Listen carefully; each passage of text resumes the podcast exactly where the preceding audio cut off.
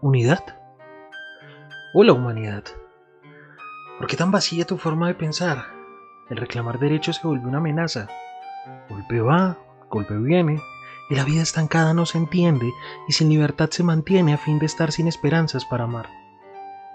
La idea de pelear se volvió insípida, no hay lucha correcta, solo conflicto indirecto para un beneficio propio y barato, donde el ganador no es el ser sino el poder.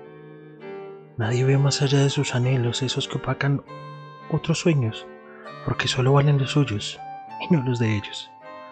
El poderío del ser se transformó en dioses lejanos que ejercen su autoridad aún ante la Gran Madre y sus virtudes.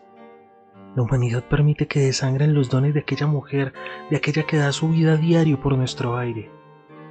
Gritos y escupitajos lanzados hacia sí mismos son el coro infernal de la actual sociedad, el ataque informal de una sociedad contra su propia verdad y libertad. ¿Por qué lo permites, humanidad? ¿Por qué sigues así? ¿Dónde está la libertad? Duele ver que permitas que dañen a la mujer que te dio a luz. Ella sangra y tú rasgas aún más sus heridas. Ella clama por piedad. Y tú escupes a tus hermanos por caprichos insulsos donde no se piensa más que en tu verdad.